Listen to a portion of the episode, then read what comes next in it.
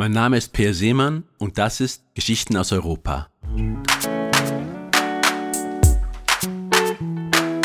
Die heutige Folge spielt in Lissabon. Ich war zu Silvester da und tat, was ich in fremden Städten oft tue. Ich nahm eine Straßenbahn und fuhr bis zur Endstation, stieg dort aus. Die Gegend war zunächst etwas bedrohlich, Hochhäuser und ein paar grimmig dreinschauende Jugendliche. Ich trank einen Kaffee in einer Bar, die auch Wettbüro war. Zu meinem Erstaunen merkte ich, dass ich die Leute verstand, weil Portugiesisch nahe an Rätoromanisch ist. Sprechen konnte ich nicht viel, aber es reichte, die folgende Geschichte aufzuschnappen.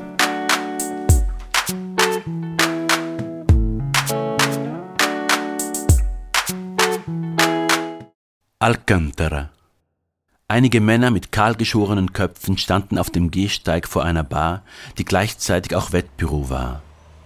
Aus einem Auto, das mit laufendem Motor auf der Straße stand, dröhnte Hip-Hop-Musik. Bis zum Markt des Camp Duric hinauf standen graue Wohnblocks links und rechts der Straße. Jede halbe Stunde fuhr ein Bus vorbei. Der Busfahrer war immer derselbe. Er war hier in Alcantara aufgewachsen, im Westen Lissabons. Im Vorbeifahren winkte er den Kahlköpfigen jeweils zu. War er zu früh dran, hielt er kurz an und ließ sich einen Espresso durchs offene Fenster reichen. Oft trug er ein T-Shirt von Sporting Lissabon, was ihm hämische Bemerkungen seitens der Kahlköpfigen eintrug. Sie waren für Sport Lisboa.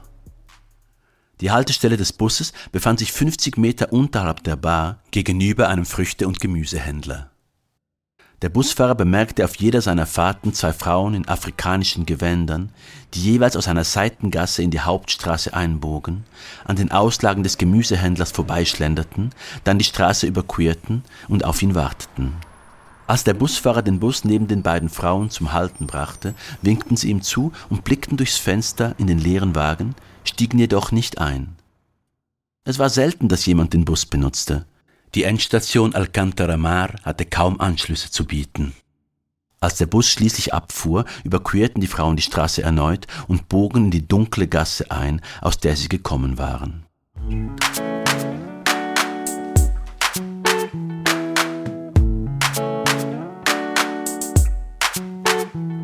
An einer Haltestelle in Alcantara stehen jeden Tag zwei Afrikanerinnen, die aber nie einsteigen, meinte der Busfahrer abends zu seiner Frau. Der Bus ist da auch die einzige Attraktion weit und breit, meinte sie, abgesehen von der Hip-Hop-Musik der Kahlköpfigen. Sie saßen in der winzigen Küche ihrer neuen Wohnung, in der sie neuerdings lebten, nachdem sich die Miete ihrer vorherigen Bleibe verdreifacht hatte. Eine Firma namens Sotheby's hatte das Haus gekauft, nun vermietete ein dünner, blonder Däne die Wohnungen. Sie wohnten nahe der Bahnlinie in einer Zweizimmerwohnung. Die beiden Kinder teilten sich ein winziges Zimmer und einen Schreibtisch. Ich bin nicht sicher, ob es nur um Unterhaltung geht, meinte der Busfahrer. Du wirst sehen. Eines Tages werden die beiden einsteigen und es wird etwas passieren. Abends schlenderten sie durch Alcantara bis hinauf zum Camp Duric. Seit einigen Jahren waren auch hier, etwas abseits des Zentrums, immer mehr Touristen unterwegs. Einige Jugendliche gingen an ihnen vorbei, Englisch sprechend, Sie trugen Jutentaschen und hielten Pappbecher mit Kaffee in der Hand. Ein Junge mit bunt gefärbten Rasterlocken navigierte die anderen mit seinem Smartphone. Sie tranken einen Kaffee in der Pasteleria Karussell. Für dieses Geld hätten wir bei uns um die Ecke zehn trinken können, meinte seine Frau. Er dachte über die Afrikanerinnen nach. Am nächsten Tag sprach er sie an. Wieso nehmt ihr nie den Bus? fragte er sie. Hier ist es weniger langweilig als zu Hause entgegnete die ältere der beiden. Ein wenig Abwechslung. Wohin fährst du? fragte sie ihn. Nach Alcantara Mar. Dann wieder zurück, meinte er.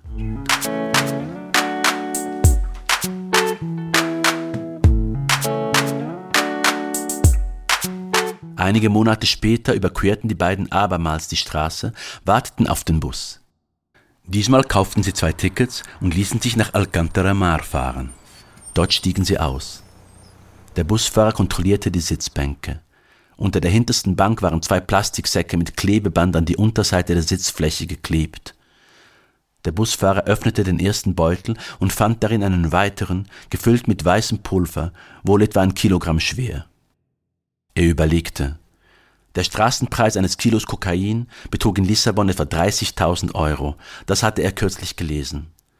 Er könnte die Drogen verkaufen und die alte Wohnung von Sotheby's zurückkaufen, sagte er sich. Leute, die hier in Lissabon für die galizischen Clans oder für die Ndrangheta arbeiteten, kannte er genug. Er könnte das Geld in die Ausbildung der Kinder investieren oder den Betrag im Wettbüro verzehnfachen, so dass er für lange Zeit nicht mehr arbeiten müsste. Seiner Frau das Diamantarmband kaufen, das sie im Schaufenster der Joalleria do Carmo jeweils anschaute.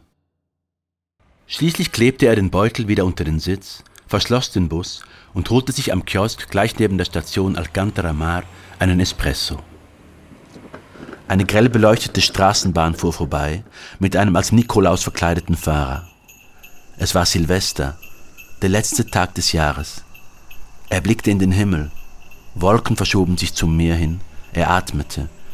Es fühlte sich ganz frei an.